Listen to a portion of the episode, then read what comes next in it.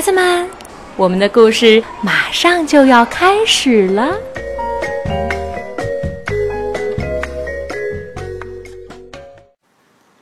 小朋友们好，我是你们的好朋友小鹿阿姨。今天我又如约在北京给大家讲故事。今天的故事叫《七只乌鸦》，由德国格林兄弟创作，奥地利利斯贝特·茨维尔格绘图，玉知晓翻译，南海出版公司出版。七只乌鸦。很久很久以前。有一个男人，他有七个儿子，却一直没有女儿。他多想要一个女儿啊！终于有一天，他的妻子又怀孕了，而且真的生下了一个女儿。夫妻俩很高兴，但因为婴儿非常虚弱、瘦小，他们担心孩子活不长。于是决定为他举行紧急洗礼。洗礼对于西方虔诚的基督徒来说是一种非常重要的仪式。举行洗礼时，把水滴在受洗人的额上，或让受洗人的身体浸在水里，象征洗净过去的罪恶，在基督教中重获新生。洗礼通常要由神职人员主持，但是如果受洗人生命垂危，神职人员又不能及时赶到，可以由非神职人员施行紧急洗礼。父亲让一个儿子赶快去井边打洗礼要用的水，另外六个儿子也一窝蜂地跟着跑了出去，七个人抢着打水。一不小心把水罐掉进了井里，他们都吓呆了，站在井边不知如何是好，谁也不敢回家。父亲等啊等，可儿子们总也不回来，他着急地说：“他们肯定又贪玩，把正事儿给忘了，这帮无法无天的小子。”他怕女儿死前不能受洗，气得大叫：“真想把这帮臭小子通通变成乌鸦！”话音刚落，就听到空中传来拍翅膀的声音。他抬头一看，只见七只像炭一样黑的乌鸦飞了过去。一些基督徒认为，洗礼极其重要。没有受洗的人死后不能进入天堂，诅咒收不回来了。夫妻俩失去了七个儿子，伤心极了。好在小女儿不久就恢复了健康，而且一天比一天漂亮。这个可爱的女儿总算给了他们一点点安慰。小姑娘一直都不知道，她还有七个哥哥，因为父母从不向她提起，一直小心翼翼地瞒着她。直到有一天，她偶然听见人们议论说：“这个小姑娘的确很漂亮，可就是因为她，她的七个哥哥才遭了不幸。”小姑娘感到非常难过，立刻回家去问爸爸妈妈：“她是不是真的有哥哥？哥哥们又去了哪里？”夫妻俩无法再瞒她，只好把事情经过全说了出来，然后告诉她：“这是上天降下的灾难，虽然她的出生是起因。”但他是无罪的。但是小姑娘从此吃不下、睡不好，每天都被内疚感折磨。他决心要救回七个哥哥。终于有一天，他偷偷动身离开了家。他要找到哥哥们，解救他们，付出任何代价都在所不惜。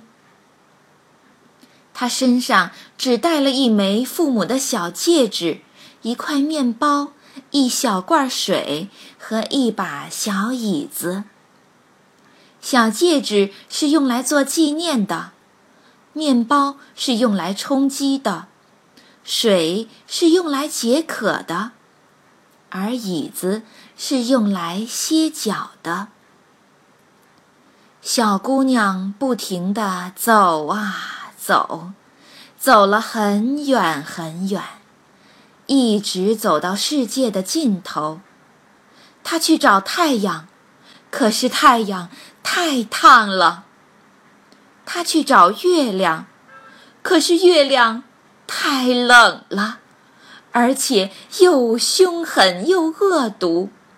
他一看到小姑娘就说：“啊，我闻到了人肉的味道。”小姑娘赶紧逃命，跑到了星星那里。星星们都很友善，对她很好。每颗星星都坐在自己专属的小凳子上。启明星站起来，塞给小姑娘一小块骨头，对她说：“没有这块骨头，你就打不开玻璃山的门。你的哥哥们就住在玻璃山里。”小姑娘接过骨头，把它包在一条小手绢里，然后。继续走啊走，一直走到玻璃山的脚下，果然看到了一扇紧锁的门。小姑娘想用小骨头开门，但是她展开手绢一看，里面空空的。她把善良的启明星送给她的礼物弄丢了，怎么办？他要救七个哥哥，可现在连开门的钥匙都没有了。后来，勇敢的小姑娘找到一把小刀，切下了自己的一小截手指，插进锁眼里，顺利的打开了门。她一进门就看见一个小矮人迎面走来，他问小姑娘。我的孩子，你在找什么？我来找我的哥哥们，他们是七只乌鸦。小姑娘答道。小矮人说：“哦，乌鸦先生们不在家，但是如果你愿意等他们，就请进来吧。”小矮人把乌鸦们的饭菜盛进七个小盘子里，又把水倒在七个小杯子里。小姑娘在每个小盘子里吃了一块面包，又从每个小杯子里喝了一小口水。然后，她把随身带着的戒指放进了最后一个小杯子里。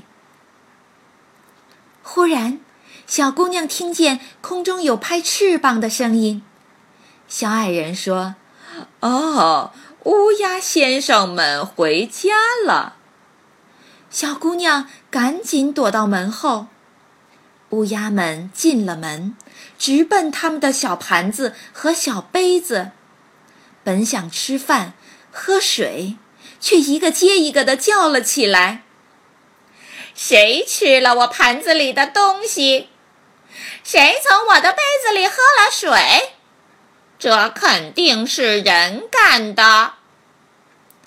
第七只乌鸦把杯子里的水喝光，见一枚小戒指滚了出来。